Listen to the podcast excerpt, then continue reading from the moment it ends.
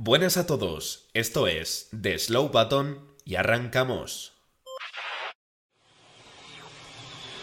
Fantastic job. Slow button on.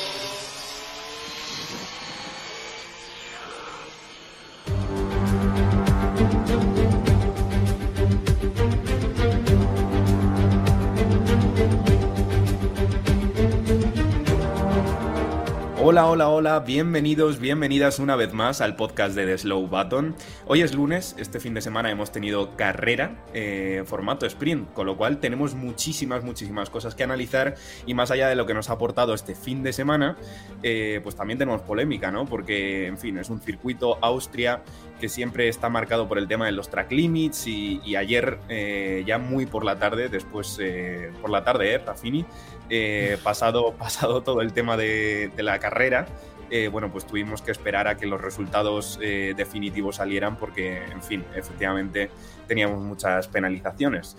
Para analizar esta carrera, como siempre, cuento con la ayuda de David Porras. Muy buenas. Muy buenas, Javi. bueno, la verdad que fue un poco flashbacks de, la temporada 2021. lo que pasa que fue a, a, lo bestia, porque tuvimos más de 5 o 6 penalizados después de la carrera, eh, con una cosa bastante rocambolesca que ahora comentaremos, porque bueno, lo de los límites de pista en Austria, que es una pista que me encanta, eh, ha llegado a un punto que es insostenible. Dicho precisamente por, por, dirección de carrera, es insostenible. Así que nada, habrá que cambiar cositas del circuito, que repito, es un circuito que me encanta, que me gusta, pero que no podemos estar todos los años con el mismo problema tan ridículo como es esto de los límites de pista. Tú lo has dicho, David, es ridículo. Y bueno, también tenemos por ahí a John Barco. Muy buenas, John. ¿Cómo definirías tú un poco lo sucedido? Bueno, lo primero que quiero hacer es darte la bienvenida a ti, Javi, de vuelta al podcast de Deslobaton. Gracias. que se te ha echado de menos por aquí.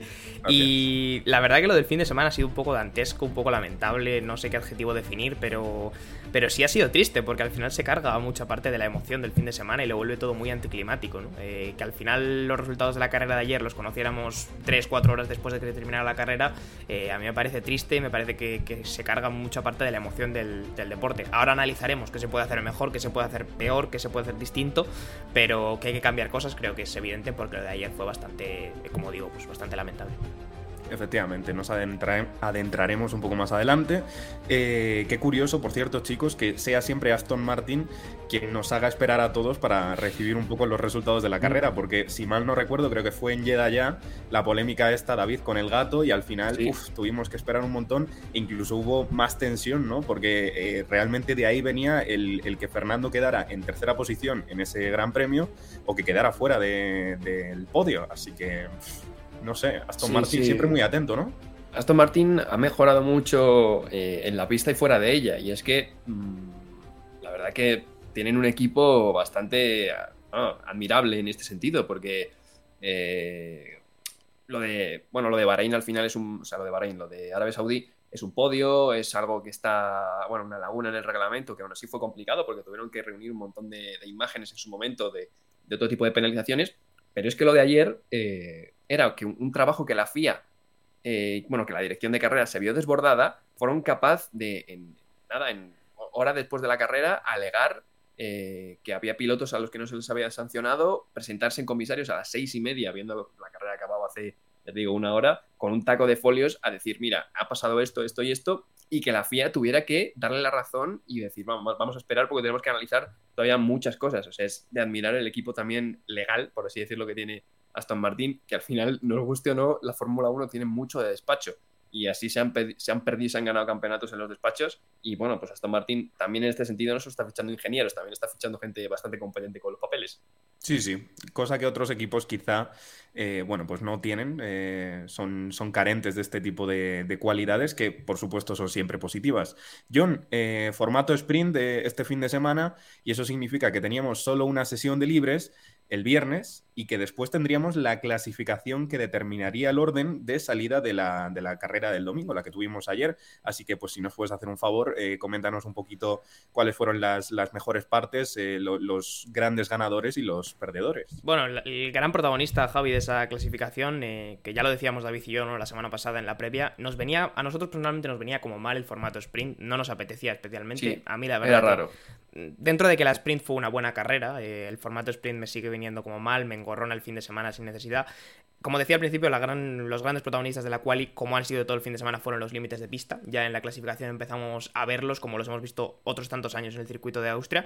Y es que es un problema recurrente, ¿no? Los pilotos van al máximo, al final tienes asfalto en la escapatoria aprovechas ese asfalto, la FIA considera que aprovechando ese asfalto ganas tiempo de vuelta, que algunas veces supongo que es verdad y otras veces tengo bastantes dudas, la verdad, pero bueno, y se eliminan vueltas, se empiezan a eliminar vueltas y al final pues tuvimos, eh, pues por ejemplo, Pérez y Russell con vueltas eliminadas se quedaron en Q2, de hecho a Checo Pérez le eliminaron no sé si tres o cuatro vueltas, pero absolutamente todas sus vueltas de Q2 fueron eliminadas y se quedó con, el, con un tiempo de vuelta lenta. O sea, el tiempo que, oficial que Checo Pérez marcó en Q2 fue un tiempo de, una vuelta de salida de boxes, una vuelta que era un minuto más, más alta que, el resto de vueltas rápidas. Eh, pues bueno, a partir de ahí, pues sí que es verdad que algunos grandes nombres se cayeron. La pole, como de costumbre, para Max Verstappen, pocas sorpresas aquí. Eh, Sainz se metió tercero, la verdad que podemos ya empezar a hablar desde aquí que, Carlos Sainz ha estado bastante bien este fin de semana, se le veía cómodo con el Ferrari, se le ha visto cómodo en seco, se le ha visto cómodo con las condiciones cambiantes de la sprint, o sea que bastante bien. Y Alonso, un poco la contraparte, no ha tenido tampoco el mejor fin de semana ni él ni Aston Martin y se quedaba séptimo en esa clasificación, pero como digo, los grandes protagonistas, los límites de pista y ya empezaban el viernes dándonos un espectáculo, voy a utilizar mucho la palabra hoy, pero era un espectáculo un poco lamentable, la verdad. Totalmente. Eh, David, eh, para los que no te están viendo, porque nos estarán escuchando en formato podcast, y bueno, yo desde aquí ya les recomiendo que, nos vean en, directo también, que siempre es una experiencia. Tú estás vistiendo la camiseta Ferrari, habías despertado, levantado un poco de polémica últimamente porque ya no se te veía con esta camiseta. Eh, tú argumentas que nunca se ha ido el, tifosismo de, tu corazón pero este fin de semana creo que tienes motivos, por lo menos, eh, si te centras en lo que fue el viernes, para estar contento y vestir con mucho, mucho orgullo esa camiseta. Sí, bueno, ya, yo voy a hacer un poco aquí la del futbolista, ¿no? Que sabes que yo, en fin, bueno, las declaraciones, hay gente que habla, ¿no? No me interesa. No, fuera de coñas. Eh, hay gente que aquí que se hace mucho la coñita de Ferrari y tal. Primero fue la banderita, la banderita de las narices, ¿no? Que, que la tengo ahí guardada, ¿sabes? Luego fue la camiseta, en fin siempre hay que sacar cosas de, Ferrari. Eh, pero no, siempre Ferrari conmigo a todos lados. Y la verdad que Ferrari, eh, muy bien. O sea, eh, centrándose en la clasificación, ya sabíamos que eran, muy competentes, eran muy buenos en la clasificación, sobre todo Leclerc. Pero es que Ferrari ya ha dado un paso adelante, tanto en Canadá como aquí, por lo menos en ritmo de carrera y en, degradación, ¿no? Que es lo que, lo que necesitaban. y Ferrari, pues parece que en ese sentido sí ha dado con la tecla ¿no? de, lo, de, lo, que querían hacer, entender primero el coche, entender los neumáticos y a partir de ahí pues mejorar el rendimiento. Lo primero está hecho, habrá que ver lo, segundo y cómo evoluciona toda la temporada. También es difícil, eh, evidentemente Ferrari siempre quiere ganar y ahora mismo es bastante complicado con, con Red Bull y sobre todo con Max Verstappen que está en modo, bueno, eh, hasta Verstappen le dijo, lo dijo en rueda de prensa que le hubiera gustado luchar con Leclerc en una condición más igualada. O sea, yo pocas veces he visto un piloto decir eso en una rueda de prensa eh, Verstappen está a, vamos, está a dos victorias más de irse con los papeles a Maranello, a decirle, toma, la libreta de Niwi, ¿sabes? Para, para que les den un coche más igualado. Pero sí, la verdad que bastante contento con, con Ferrari todo el fin de semana. Eh, Leclerc, como siempre, muy rápido en clasificación. En la sprint eh, tuvo mala clasificación en la sprint y, pues, evidentemente se perdió un poco. Y luego Carlos Sainz, eh, muy bien Carlos Sainz, muy, muy firme todo el fin de semana. la última vuelta de Q3 no fue igual del todo, del todo buena pero luego en la clasificación a sprint eh, poco se habla de la primera vuelta de la Q1, que tuvo que hacer una única vuelta en condiciones cambiantes porque tuvo un problema con el, con el frenado, se metió primero y luego después consiguió ser tercero y también en la, en la carrera sprint, que al final eso le ha hecho también que no perder demasiados puntos con Leclerc, porque luego en la carrera ya comentaremos que le han pasado varias cosas, así que eso le ha hecho también los puntos de la sprint, pues no perder demasiado terreno con Leclerc, así que muy fuerte la pareja de, Ferrari hoy, que bueno, recorta un poquito de puntos a Aston Martin y a Mercedes en esa lucha por el, subcampeonato. Efectivamente, eh, John Ferrari cambia el coche, desaparecen las bañeras, parece que vuelve a funcionar. Y por otro lado tenemos a un McLaren que no tenía bañeras, las ha implementado y por lo menos las mejoras, que hay que decirlo, han ido dirigidas única y exclusivamente al coche de Lando Norris, parece que han mejorado el, performance que tiene este equipo. Sí, no, la verdad que lo de McLaren ha sido sorprendente. Eh, han mm. tenido un inicio de temporada muy malo, creo que eso no hace falta decirlo. Eh, McLaren llevaba varios años eh, yendo en una dirección ascendente muy marcada desde que tuviera esos años tan malos con Honda y como que este año había sido un poco el cambio de dinámica y, el coche nació mal y no era un coche rápido, no era un coche estable y se les veía bastante poco, poco conformes, ¿no? Igual a Piastri puedes entenderlo porque es un piloto novato, pero era raro ver a Norris en la posición en la que estaba. Y este fin de semana yo creo que Norris eh, con ese nuevo McLaren ha rendido muy bien. Ya en la clasificación quedó cuarto eh, por puro ritmo suyo, es decir, solamente detrás de Verstappen y de los dos Ferrari, creo que es bastante meritorio. Y oye, sin duda el McLaren ha mejorado de verdad. Había mucha gente que comentaba eh, que esas mejoras parecía que tenían algo de, no voy a decir copia, pero sí de inspiración de Aston Martin. Pues al final todo el mundo es libre de intentar inspirarse en el resto de, de, equipos, no es absolutamente nada nuevo, todo el mundo lo hace. Y si ves que hay un concepto que funciona y tienes la capacidad de intentar inspirarte para aplicarlo en tu coche y te sale bien, porque no siempre te va a salir bien, pues oye, es totalmente legal. McLaren lo ha hecho, creo que les ha ido bastante bien. Veremos cuando lleguen esas mejoras al coche de, Oscar Piastri si realmente se, se, consolidan los dos pilotos, pero desde luego Norris este fin de semana chapó y de hecho fue el MVP, de la, el MVP oficial de la Fórmula 1 en la carrera. Es un claro paso adelante para McLaren, paso adelante muy importante porque se meten de lleno en una batalla que está súper apretada, porque si se confirma, si se corrobora que Ferrari ha dado ese pasito no lo suficientemente grande como para estar cerca de Red Bull, porque creo que ahora mismo, chicos, todos sabemos que Red Bull está demasiado lejos. Bueno, pero sí ha sido un paso lo suficientemente importante como para estar luchando en Aston con Aston Martin, que este fin de semana, bueno, pues se ha visto como no ha tenido esa performance que se esperaba y que todos los alonsistas esperábamos. También eh, tiene potencial para luchar con Mercedes en algunas carreras y quién sabe quizá el momento en que vengan las mejoras eh, de cara a Oscar Piastri, pues tener otro equipo que esté luchando directamente por la segunda posición, lo cual haría que fueran cuatro, cuatro equipos mm. los que están luchando por esa segunda posición. Chicos, eh, ¿es posible que haya de repente un cambio de la trayectoria eh, en este campeonato que hemos estado viendo hasta ahora? Eh, no sé, o sea, Aston Martin está claro que en algunos circuitos va a rendir. Por ejemplo, en Montmeló no rindió, estuvo en cambio Mercedes ahí. Ferrari parece que ha sido esta vez quien ha suplido a estos dos equipos. Y McLaren, oye, pues quién sabe, habrá que seguir viendo, pero no sé, habría que plantear quizá un cambio de, trayectoria en este, en este campeonato, David.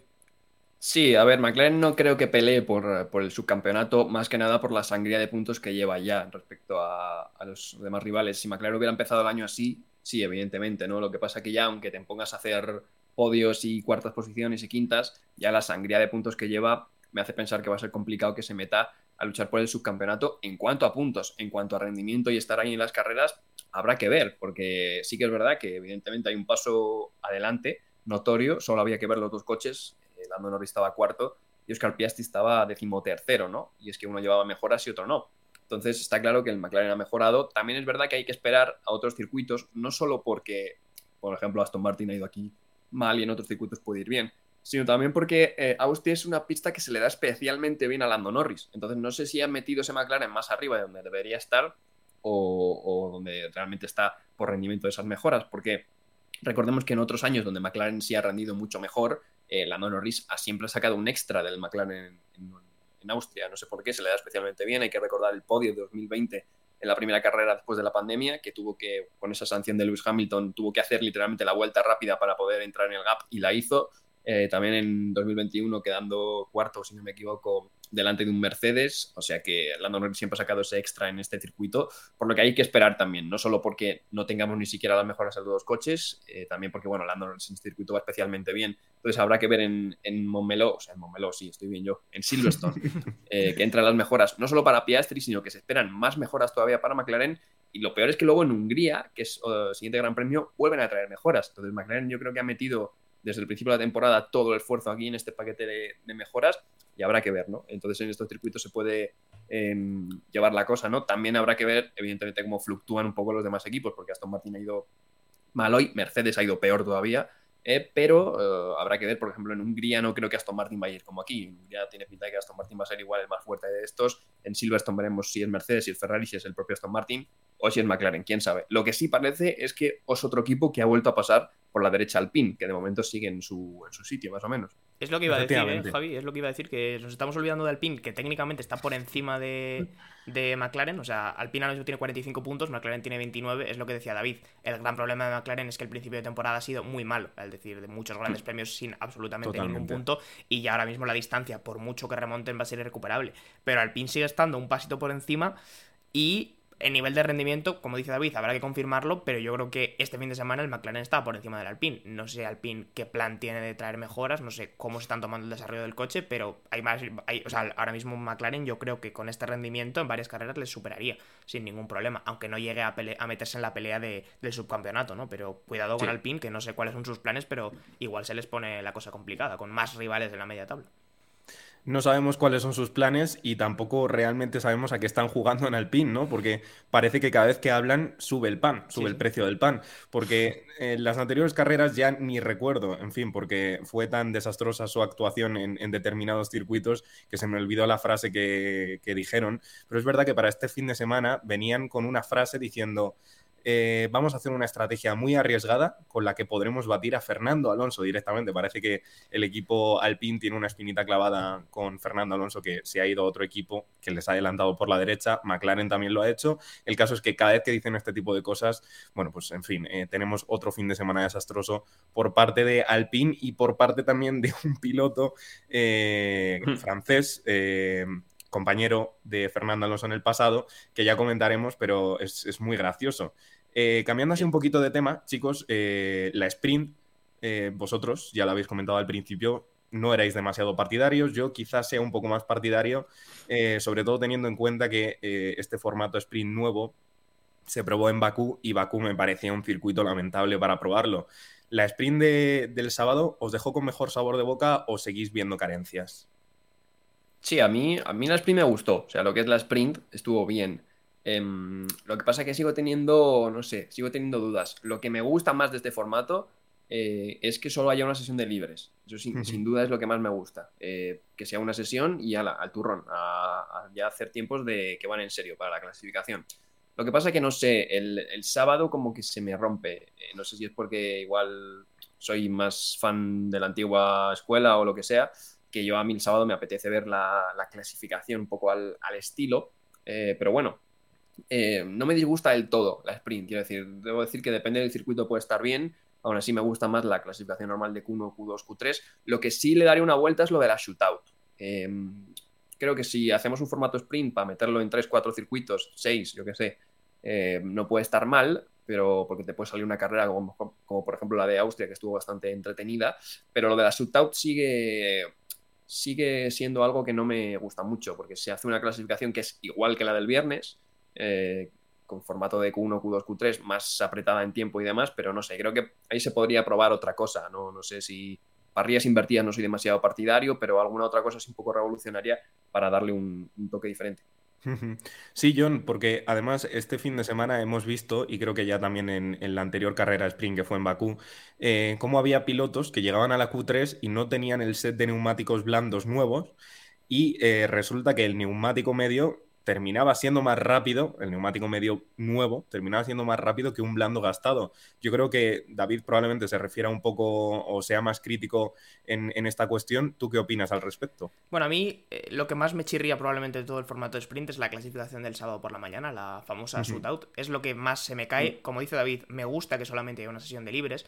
Me gusta casi hasta cierto punto que la clasificación sea el viernes, porque hace que el viernes tenga mucha más importancia que en un fin de semana normal, que al final tienes dos sesiones de libres están bien, pero el viernes gana mucha más importancia. Pero a cambio, para mí el sábado pierde fuerza. Eh, la clasificación shootout me deja bastante frío cuando ya he visto la clasificación de verdad, que es la que es tradicional y creo que tiene un poco más de relevancia. Y bueno, la carrera sprint es verdad que en Austria estuvo bien, fue una carrera entretenida, hubo, hubo alguna cosa que se puede sacar. También creo que la meteorología que teníamos, esa pista cambiante, tuvo bastante que ver en que fue una carrera emocionante. Si hubiera sido una carrera totalmente en seco, seguramente no habría sido ni la mitad de buena. Eh, incluso leía algún tuit el otro día diciendo que en todos los fines de semana de carrera sprint sería obligatorio que una sesión fuese en mojado, por ejemplo, ¿no? En plan, que, regaran la pista o algo para, que, para que fuera obligatorio. Pero mm, es verdad que ha habido una ventaja con lo de la shootout y es que han eliminado la cuestión de que tengas que utilizar obligatoriamente un neumático nuevo. Si tienes eh, uno blando usado, lo puedes utilizar. Antes no se podía y eso dio a situaciones bastante absurdas en Bakú porque hubo pilotos que no pudieron salir porque no tenían uno nuevo, quiero decir, no les quedaban. Eh, pero también es verdad que lo que tú dices, Javi, con los medios ha tenido que ver porque la degradación este fin de semana en Austria ha sido un poquito extraña y los equipos yo creo que esperaban bastante menos degradación de la que realmente ha habido. Entonces ha habido situaciones en las que un medio de repente se te planteaba como una mejor opción que un blando, porque por rendimiento estaban bastante parejos y el blando se, destrozaba mucho más deprisa, ¿no? Entonces, bueno, como digo, la sprint me sigue dejando un poco frío, esta ha estado bien, veremos sprints buenas y sprints malas, igual que vemos carreras buenas y carreras malas, pero a mí me parece que el formato no está todavía terminado de optimizar y todavía tiene, todavía tiene algunos problemas o todavía no consigue ese, ese wow, ese espectáculo que buscamos eh, todo el fin de semana. En fin, veremos cómo avanzan las aventuras de la Fórmula 1 por tratar de inventarse unos formatos que atraigan más al público. De momento, bueno, pues esta es nuestra opinión. Eh, creemos sinceramente que hay cosas que mejorar, así que bueno, veremos qué, qué modificaciones se pueden plantear porque desde luego hay algunas cosillas que todavía no están del todo pulidas. Para el domingo, David, teníamos a Verstappen primero, obviamente, creo que no hace falta ni comentarlo. Segundo, Leclerc. Tercero, Carlos. Cuarto, Norris. Quinto, Luis Hamilton. Sexto, teníamos a Lance Stroll.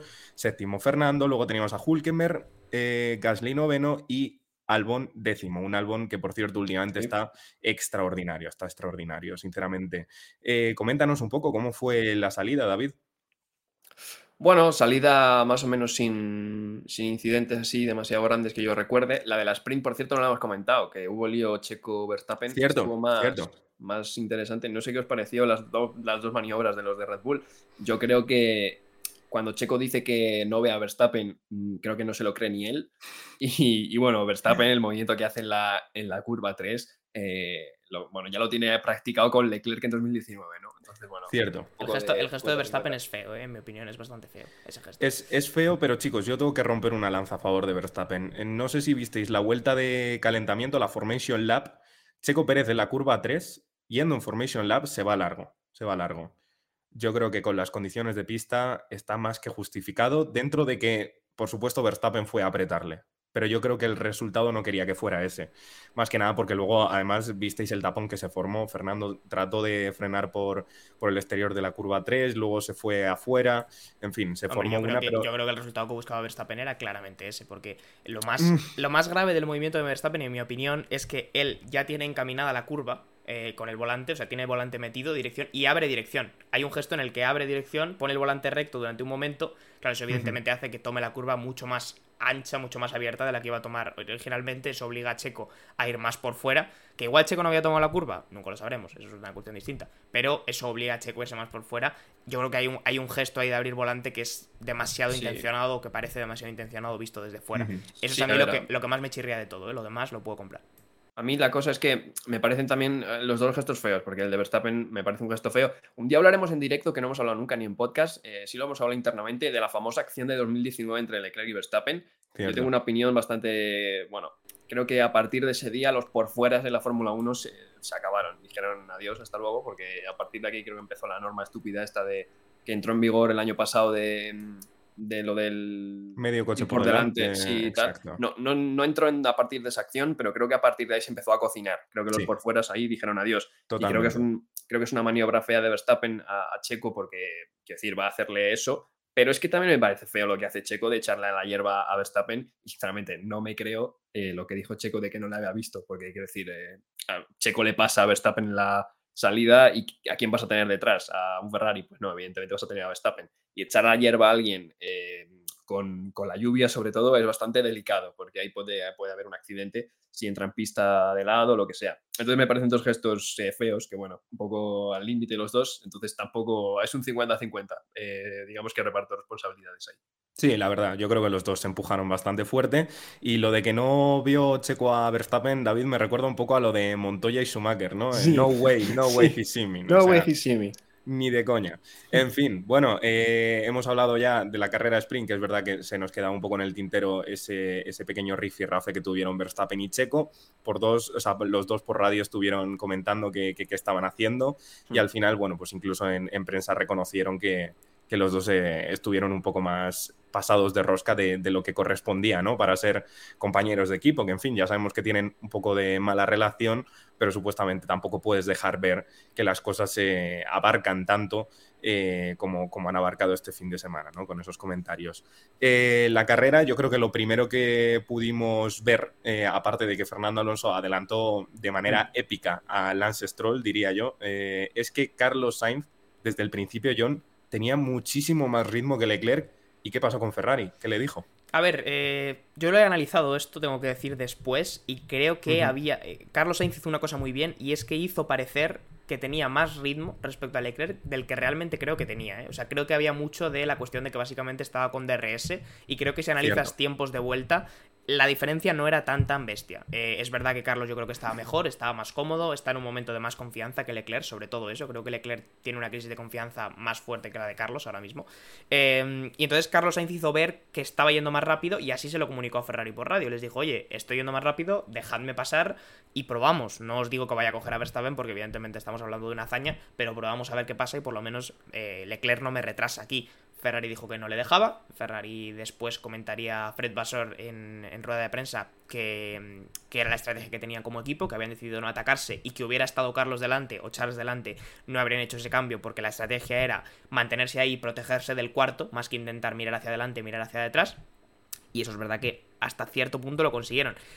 Hasta aquí yo la estrategia de Ferrari la puedo entender. O sea, no quieres hacer el cambiazo, lo respeto. Igual la diferencia de tiempo realmente no era tan alta, aunque es verdad que Carlos estaba rodando más deprisa. Pero lo que ocurre después, que creo que todo el mundo sabe a lo que me refiero, la infame doble parada de, Ferrari, porque hemos visto grandes dobles paradas, obras de la estrategia, obras maestras de la estrategia, la ingeniería, la precisión y la mecánica en la Fórmula 1.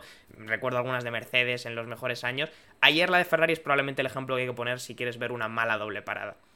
Porque tenemos, fue un safety car de Hulkenberg, si no recuerdo mal, o virtual. Fue un, virtual, un virtual. de Hulkenberg cuando se retira.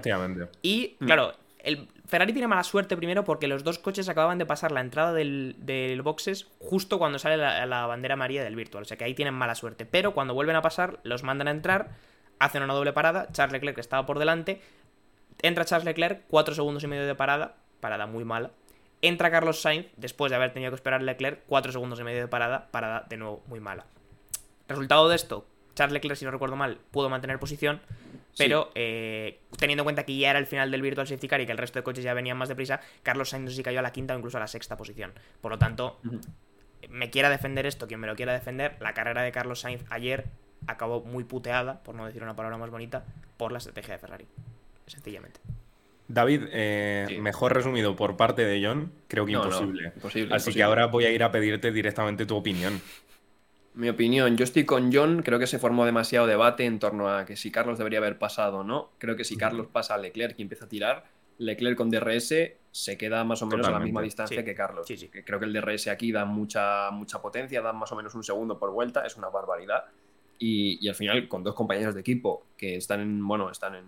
Leclerc ya sabemos lo rápido que es todo el mundo y Carlos ya sabemos que están mejor, yo creo, de confianza, como ha dicho John, creo que estaban a un ritmo muy similar y el DRS pues eh, decanta la balanza de un lado para otro. Entonces creo que el debate que se ha formado en torno a si debería haber dejado pasar no es tanto ahí. Yo creo que está ahí con John, el debate está en eh, qué haber hecho con Carlos Sainz en la parada, ¿no? Eh, ya vimos una penalización a, a, Norris en Canadá por frenar demasiado para darle tiempo a McLaren a hacer esa doble parada.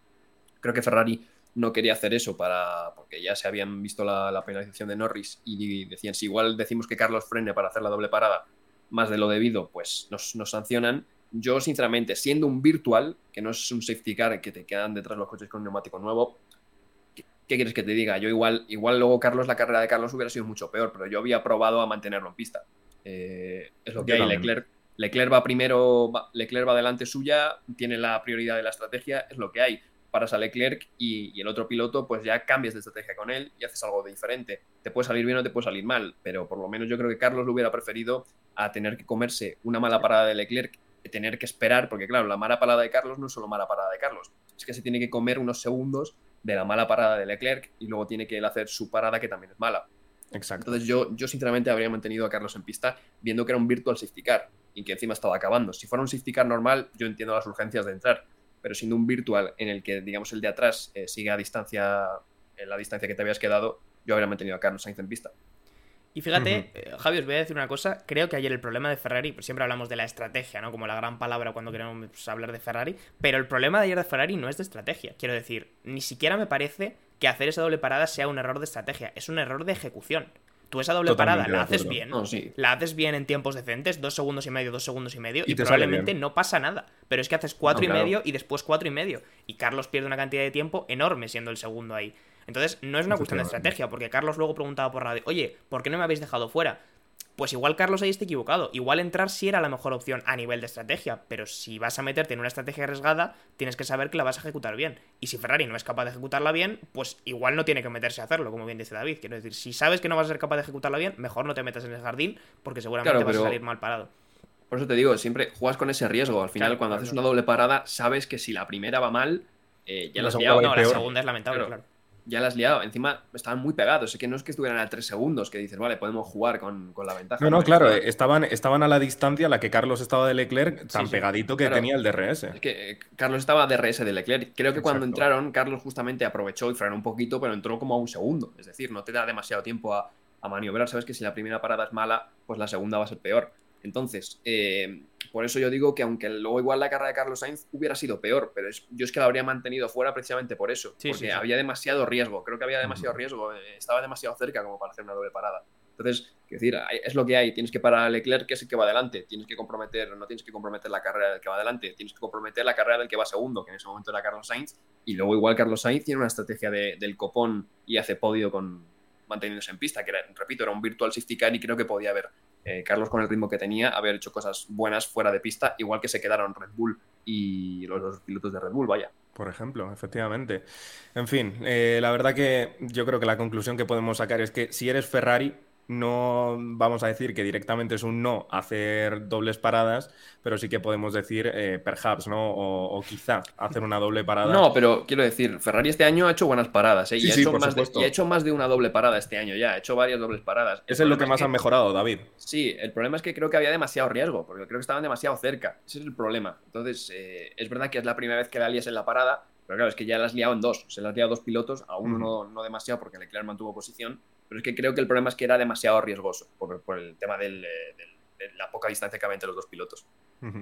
Eh, no sé, chicos, si literalmente saltarme a un caso totalmente contrario, que creo que viene más al pelo antes que dejarlo más para el final, porque si esto hubiera sido Red Bull, que vamos a poner ya en, antecedentes a, nuestros oyentes, eh, Max Verstappen ayer paró en la última vuelta, se pierden 20 segundos en el pit lane, tenía 23 segundos respecto a Leclerc el equipo le dijo, esto es arriesgado, esto es arriesgado, pero lo hicieron.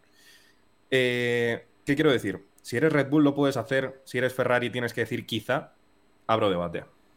Mira, yo te voy a decir una frase que seguramente no le caiga bien a todo el mundo, pero si ayer los que hacen la doble parada de Ferrari son Red Bull, si ayer los que hacen la doble parada son Red Bull, y si ayer los que hacen la parada de última vuelta de Red Bull es Ferrari, en el primer caso, la, doble parada habría salido bien y los dos pilotos habrían mantenido posición. Y en el segundo caso, imaginemos un Leclerc en primera posición que tiene ventaja y dice vamos a entrar para hacernos los chulos. Seguramente no lo habrían hecho, pero lo llegan a hacer, hacen una parada de 4 segundos y medio y el segundo te coge. Ya está. O sea, cambias los equipos en esas dos situaciones y, los dos salen mal. Yo creo que es lo que hay. Es que es muy difícil. Es que con lo de ayer es muy difícil. Es que a ver, yo sigo defendiendo lo que he dicho antes. Creo que Ferrari ha mejorado mucho en paradas y no creo que la culpa sea tanto de que la parada es mala. Creo que es que había demasiado riesgo, sinceramente. O sea, creo que el, problema fue hacer una doble parada, no tanto la ejecución. Creo que Red Bull no habría hecho una doble parada, sinceramente. claro, pero entonces no estamos hablando también de que es una mala estrategia por parte de Ferrari. Bueno, claro, por eso, toma decisiones, ejecución de esas decisiones. es decir, la ejecución, la ejecución fue mala, eso está claro. el problema fue la ejecución, porque si la ejecución es perfecta, sale. Pero es, que creo que Creo, que otro equipo no había tomado ese riesgo, sinceramente. Creo que había demasiado riesgo con respecto a mm. recompensa, ¿sabes? Claro, pero Red Bull, eh, David, Red Bull a una vuelta del final y con 3 segundos o 4 segundos de margen toma el riesgo de poder no ganar la carrera.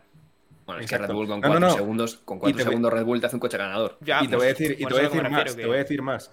La parada más rápida ayer en boxes fue concretamente la de Verstappen en la última vuelta. Pues a eso me refiero. La gran diferencia, y, te, compro el punto totalmente, David, porque este año Ferrari ha mejorado muchísimo las paradas. y de hecho, creo que, después de Red Bull son los segundos que más rápido están haciendo las paradas de media. ¿eh? O sea, que eso es totalmente cierto.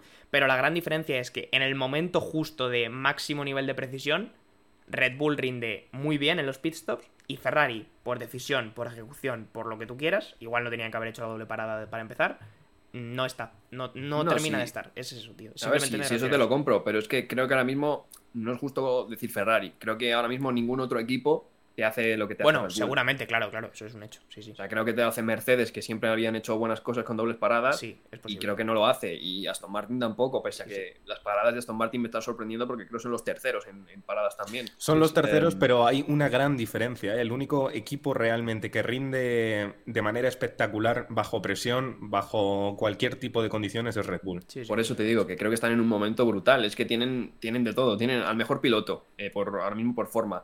Tienen a, a los mejores ingenieros con el, con el mejor coche y creo que tienen a los mejores mecánicos. O sea, ahora mismo es, yo que sé, es el Madrid de los Galácticos. Quiero Sí, decir, sí, no, no, está en el momento no hay otra cosa. Entonces, por eso te digo que lo de Ferrari ya no te digo Ferrari, te digo otros equipos. Y te puedo comprar el punto que si Red Bull lo hace seguramente lo hagan bien, pero porque ahora mismo lo hacen bien todo. Sí, sí. Ujú. En fin, bueno. Lo de Verstappen eh, fuera de todo esto, Javi, fue una sobrada, lo del final, ¿eh? O sea, Es una sobrada, es una sobrada. Es un decir, te- me, so- me da igual tanto todo lo que hagáis, o sea, voy tan absolutamente sobrado que entro, pongo blandos y le robo la vuelta rápida a mi Yo- compañero por un punto que ni siquiera Ese me hace tema. falta, ¿eh? O sea, Es que no le hace imagínate falta. el nivel de... Bueno, es espectacular. Yo en su defensa diré que yo creo que iba tan absolutamente aburrido. Estaba que aburrido, Voy por lo sí, menos sí. a intentar hacer la vuelta rápida para meterme un poco de, ¿sabes? Sí, sí, O sea, sí. ya ni Yo- celebra el tío. Yo diría que se lo tomó de manera personal, que, o sea, que Checo tuviera la, la vuelta rápida.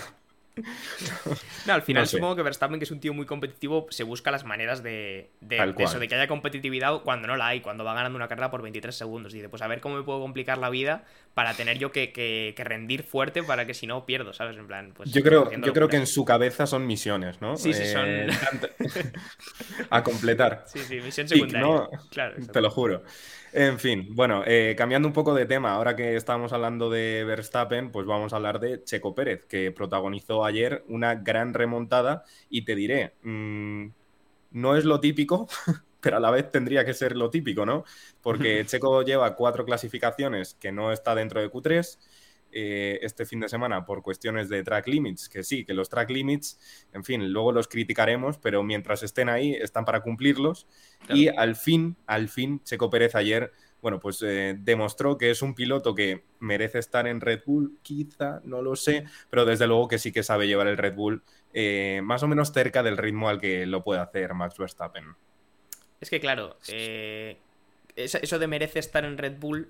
eh, Me he arrepentido un poco a mitad de, a mitad de frase. te he visto que chicos. has, has flaqueado Mientras un poco. has recogido cable. Has flaqueado un poco Sí, con sí. el tono, porque es que yo creo que hay varios pilotos en la parrilla que los subes al Red Bull y hacen lo mismo o mejor que Checo. Entonces, ¿merece estar en Red Bull por eso? No, es que el Red Bull es una máquina.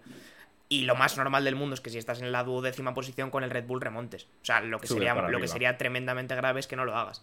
Entonces, a partir de ahí, pues, pues que es muy complicado valorar, claro. Exacto, es eh, una, una gran remontada, no por ello una remontada con mérito, ¿no, David? Sí, exactamente. Quiero decir, eh, con mérito es difícil, ¿no? Porque este Red Bull encima en Austria, un circuito con tres zonas de DRS, que lo que más rinde con el Red Bull es que, es que un DRS es, es complicado. Por no hablar de que mm, el duelo con Carlos Sainz, sinceramente, Carlos Sainz, mm, yo no sé cómo le aguanta, le aguanta cuatro vueltas. O sea, porque es que eh, Verstappen se quitó a Leclerc y a Sainz a la primera, como debería haber sido por, por la máquina que tiene.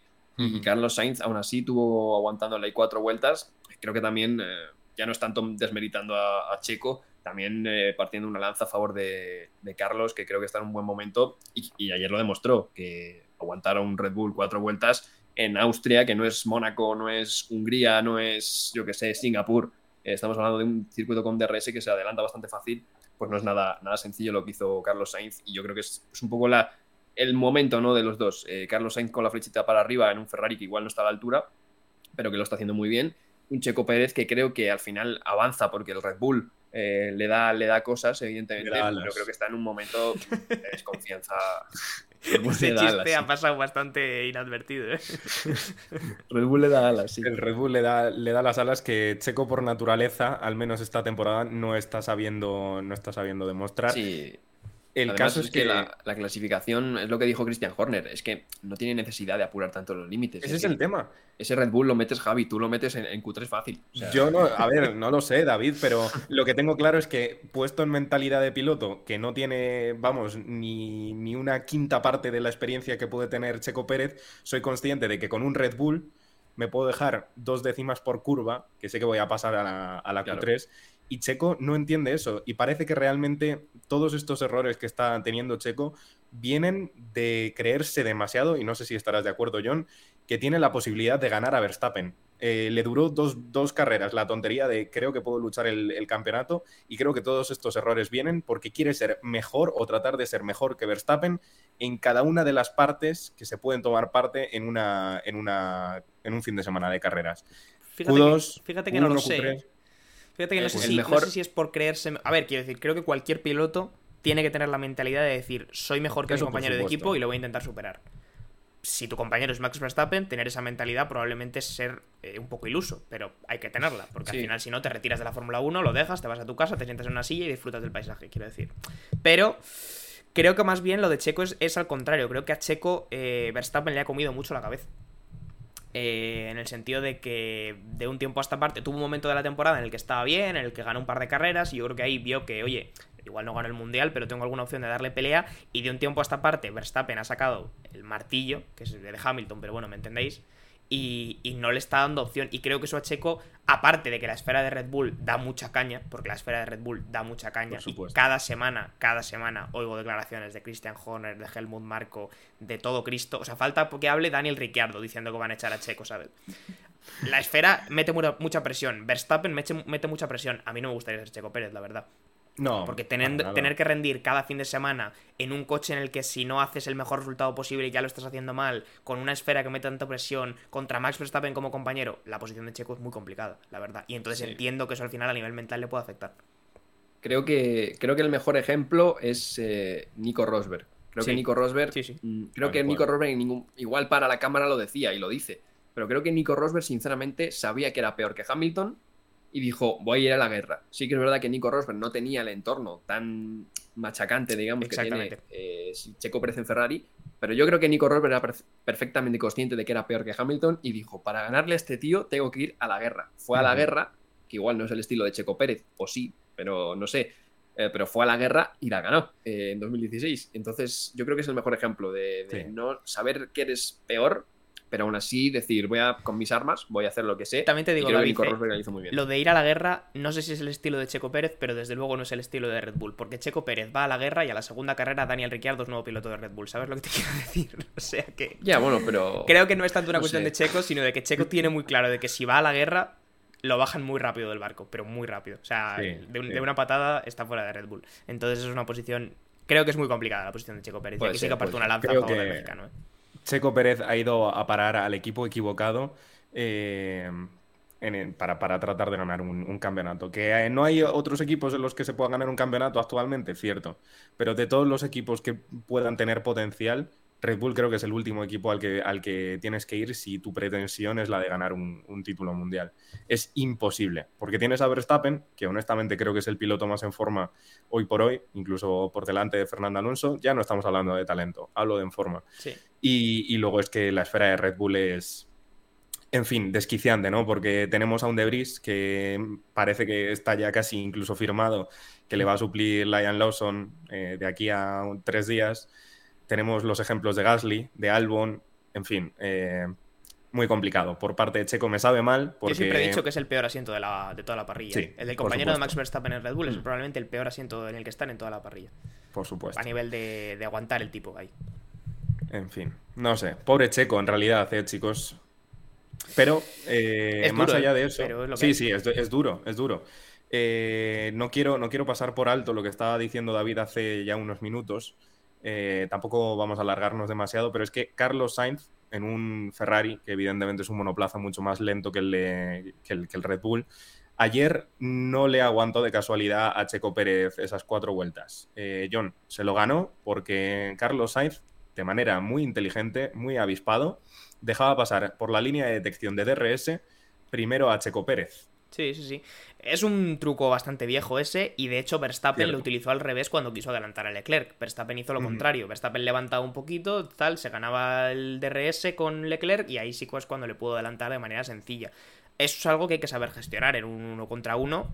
Creo que Checo lo habrá gestionado mejor otras veces, pero ayer la verdad que que lo que le hace Sainz en un coche inferior a Checo es muy meritorio por parte de Sainz. No le voy a quitar mérito a Checo, ¿eh? porque creo que la carrera de ayer es buena y remonte todo lo que queráis, pero creo que sobre todo es para darle mérito a Sainz porque este fin de semana ha estado muy motivado y la gran lástima, que es lo que decía él después de la carrera, es que a pesar de haber tenido yo creo que el mejor rendimiento de la temporada, luego no se refleja en el resultado por cuestiones de la estrategia, por cuestiones de los pitstops y luego sobre todo por cuestiones de, las, de las penalizaciones, claro. Claro, luego a posteriori los track limits. Exactamente. que igual deberíamos hablar de eso, Javi, porque eso tiene, Exacto, tiene tralla.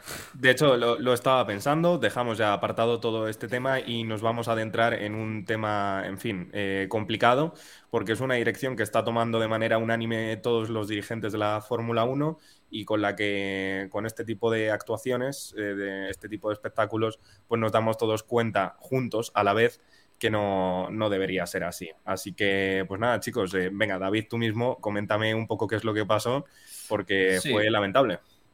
Bueno, track limits, eh, al final los límites de pista, para todo el mundo evidentemente que vea las carreras, si sacan las cuatro ruedecitas fuera de la línea blanca, te dan un avisito, un aviso, y a los tres te mandan una bandera blanca y negra, que es como una tarjeta amarilla en el fútbol, digamos, es, oye, hey, no lo hagas más, que a la siguiente te vas a la calle, aquí no te vas a la calle, pero te mete una penalización de 5 segundos. Si vuelves a repetir el mismo proceso, es de 10, luego otra vez otra de 5 y luego otra de 10. Diréis, bueno, eh, normalmente solo se aplica una de 5, nadie creo que sea tan inútil como para ir sumando penalizaciones una tras otra. Bueno, ahora comentaremos que hay un piloto que, creo que ha hecho el trazado antiguo de Austria, porque si no, no entiendo cómo ha tenido tantas. Eh, pero ah, más allá de lo ridículo de los track limits, que a veces sí que es verdad que ganas tiempo, porque eh, hay veces que la gente se salta la primera curva y se va por fuera a fondo, pero sinceramente los track limits de la curva 910 en Austria no sé hasta qué punto ganas, ganas demasiado tiempo saliéndote 2 milímetros de la línea blanca. Em, ahora hablaremos de dos cosas, que es primero la ridiculez de, esto y luego la necesidad de poner grava o césped en algunos circuitos. Lo que pasa que esto viene todo al final de que la propia FIA eh, admitió, tras esa reclamación de Aston Martin, en el que eran incapaces, dirección de carrera, de monitorizar todos los track limits de la cantidad que hubo en la carrera. Estamos hablando de más de 1.200 infracciones o posibles infracciones por track limits. Es decir, la FIA, la, dirección de carrera, tuvo que mirar 1.200 vicios de, pilotos saltándose eh, las líneas blancas. Es por eso que no sancionaron, pese a que sancionaron a muchos pilotos, eh, no sancionaron a todos los pilotos eh, en tiempo de carrera, digamos. Fue después de la carrera cuando, después de la queja de Aston Martin, tuvieron que ponerse a revisar y ahora comentaremos todo esto porque es bastante ridículo. Efectivamente. Eh, John, ¿qué opinión te merece todo el asunto, todo el espectáculo que se vivió ayer? Es gravísimo por varios puntos, pero sobre todo es grave porque más allá de... Yo he visto críticas a Aston Martin por decir que después de la carrera fueron a llorar para mejorar el resultado. Bueno, Aston Martin probablemente fue a llorar o lo que vosotros me queráis vender, pero si ayer Aston Martin no hace la reclamación, la FIA sin haber hecho los deberes, es decir, sin haber hecho las cosas bien durante la carrera, se lava las manos y dice, bueno señores, este ha sido el resultado de la carrera, un abrazo, y había ocho penalizaciones sin aplicar. O sea que lo que no me puede vender la FIA al principio del fin de semana es, no, vamos a ser muy exquisitos con los límites de pista, que nadie se pasa porque la tenemos. Llega Aston Martin y le dice, oye, os habéis saltado ocho límites de pista, y dice, ah, vale, ahora lo miramos, no hay problema. Pero esto es vergonzoso, o sea, es muy grave, muy, muy grave. Más allá de que los límites de pista haya que poner grava, no haya que poner grava, o haya que buscar manera de evitarlo. Pero lo que no puede ser es que a la FIA le tenga que ir a sacar los colores un equipo después de que al principio del fin de semana hayan dicho, no, no, vamos a ser muy estrictos, ¿eh? Mucho cuidado. Luego se saltan ocho penalizaciones que se olvidaron de poner porque tenían mucho trabajo y, ya se terminó la carrera, y ala, a vivir. Me parece bastante grave, la verdad, pero bastante. La verdad, eh, John, totalmente de acuerdo. Eh, los límites de pista, efectivamente, están ahí para cumplirlos. Podemos estar más o menos de acuerdo. Eh, este fin de semana hemos tenido unos límites de pista muy estrictos en los que si te pillaban, estaba claro, te eliminaban la vuelta o te daban un warning en carrera. El caso es que si somos así de estrictos para las cosas que vemos, para, los que, para las cosas que no vemos, también debería ser así. El caso es que la FIA este fin de semana no ha tenido la capacidad para determinar eh, si era una infracción o no todas las veces, las 1200 veces que decía David antes, que se había incumplido o se parecía que se había incumplido el tema de los límites de pista. Así que efectivamente, o sea, por parte de la FIA, una vez más, lamentable.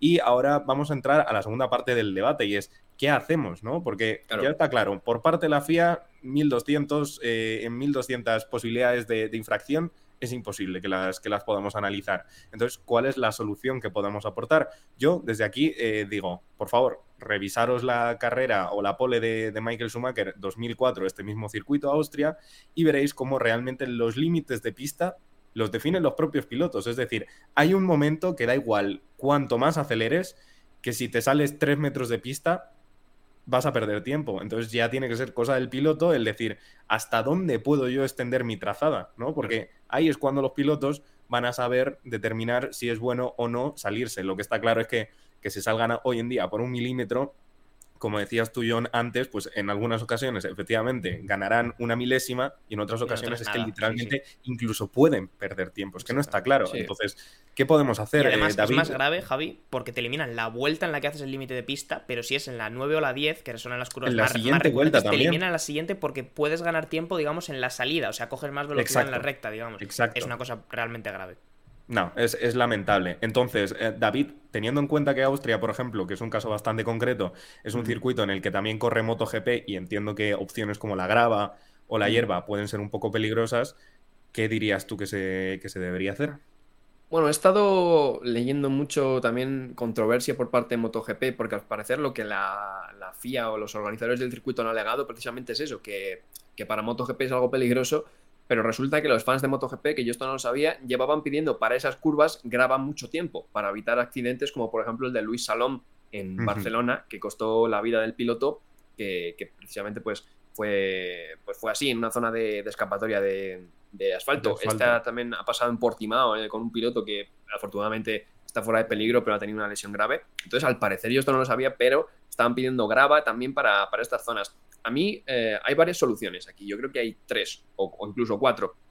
Eh, la primera, que es la que más me gusta a mí, es poner grava y césped, lo de toda la vida. Límites reales o, muro, ¿no? O sea, quiero decir, eh, grava, césped, muro, lo que sea, pero que haya un límite real. Es decir, si tú te sales por ahí, pierdes tiempo, que es lo más sencillo, lo que había todo, todo el mundo, ¿no? Lo que pasa que hay veces que es verdad que hay ciertas curvas, sobre todo con estos coches modernos que son muy grandes, muy pesados y van muy rápido, que no puedes poner césped en todos lados, porque los coches al final tienen que salirse un poco porque es muy difícil que el piloto mantenga la trazada. Entonces ahí se pueden tomar varias medidas. Si quieres mantener los track limits tal y como están, pues un sensor, como en MotoGP, que lo decía Molocho en el, en el chat, eh, pues pones un sensor eh, y, eso pues automáticamente te lo, te lo detecta. ¿Que no quieres poner un sensor? Pues aquí tenemos varias opciones. También lo ha dicho Molocho en el chat.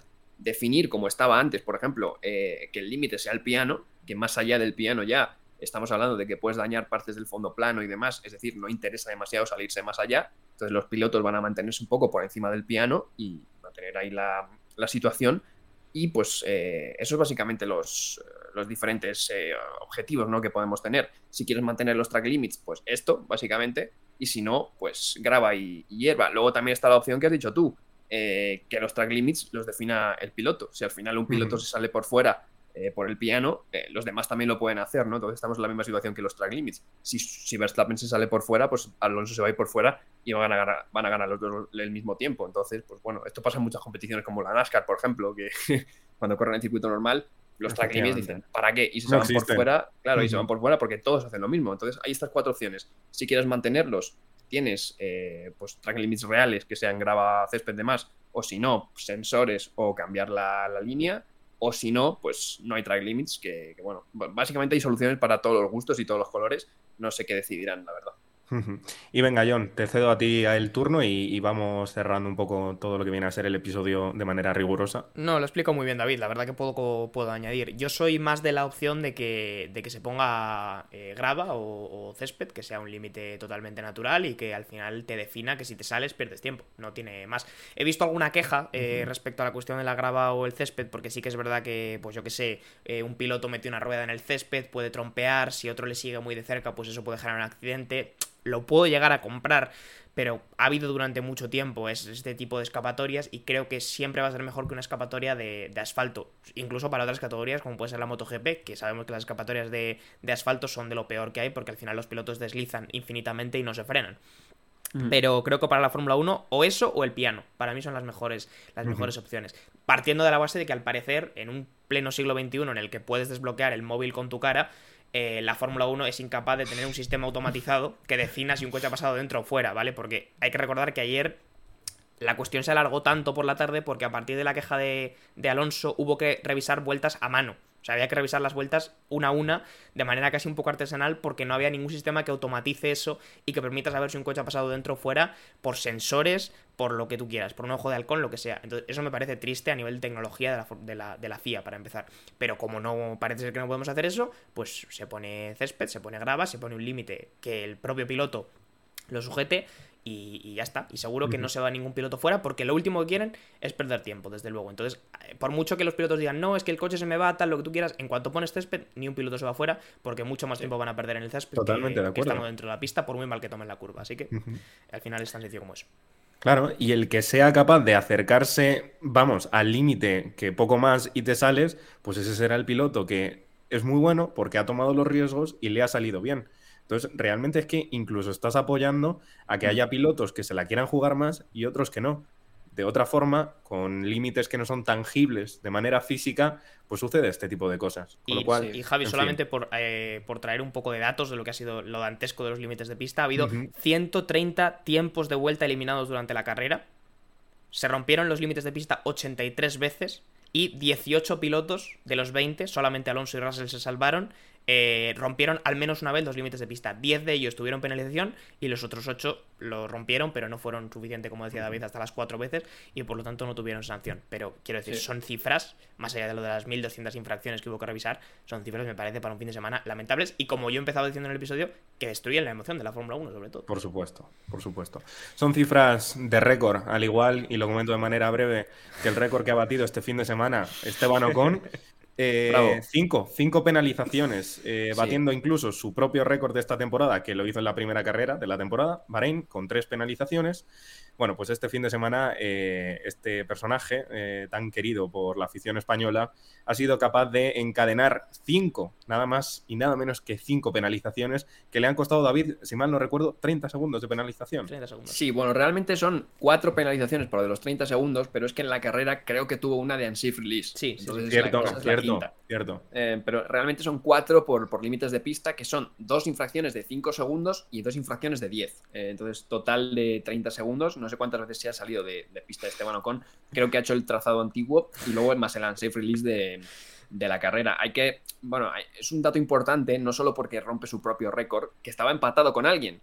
Hay que, hay que ver quién es ese alguien, ¿no? Esa persona es Pastor Maldonado en el Gran Premio de de 2015. Quiero decir, estamos hablando de un momento histórico en la Fórmula 1, el MVP, pero al revés, eh, es Esteban Ocon totalmente, le tiene que dar un trofeo físico, por favor. O sea, igual que dan el del Overtake of the Month, tiene que haber un trofeo físico para Esteban Ocon, porque Desde luego no, es por meterme con Ocon, pero superar a Pastor Maldonado en cuanto a penalizaciones creo que es algo más difícil que, fácil de hacer. Es meritorio. Estaba, estaba complicado, estaba complicado y creo que ya empiezo a entender eh, mediante qué estrategias Ocon el año pasado terminó ganando a Fernando Alonso. Así que, en fin, bueno chicos, MVP rapidito y, cerramos episodio. Pues mira, casi sin, casi sin darte explicaciones, te lo, te lo tengo que hacer. A ver, yo ya que me he colado aquí el primero, lo voy a poner fácil y os voy a dejar a Sainz para que lo digáis vosotros.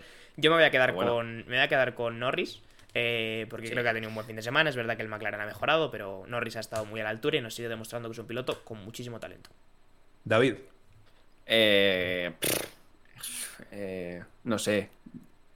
Es que tengo si ninguno dice a Sainz, me, enfado, eh, te quiero decir que os lo he dejado a vosotros a Vale, él, dice a Verstappen. pensé que, él iba a decir a Sainz y yo iba a decir a Verstappen, él dice Verstappen. Eh, tengo que decir a Verstappen, es que es, difícil, que sí que tiene, que mejor, tiene el mejor coche, pero que le metió 20 segundos a Pérez en una carrera de 24 vueltas. Sí, cuidado.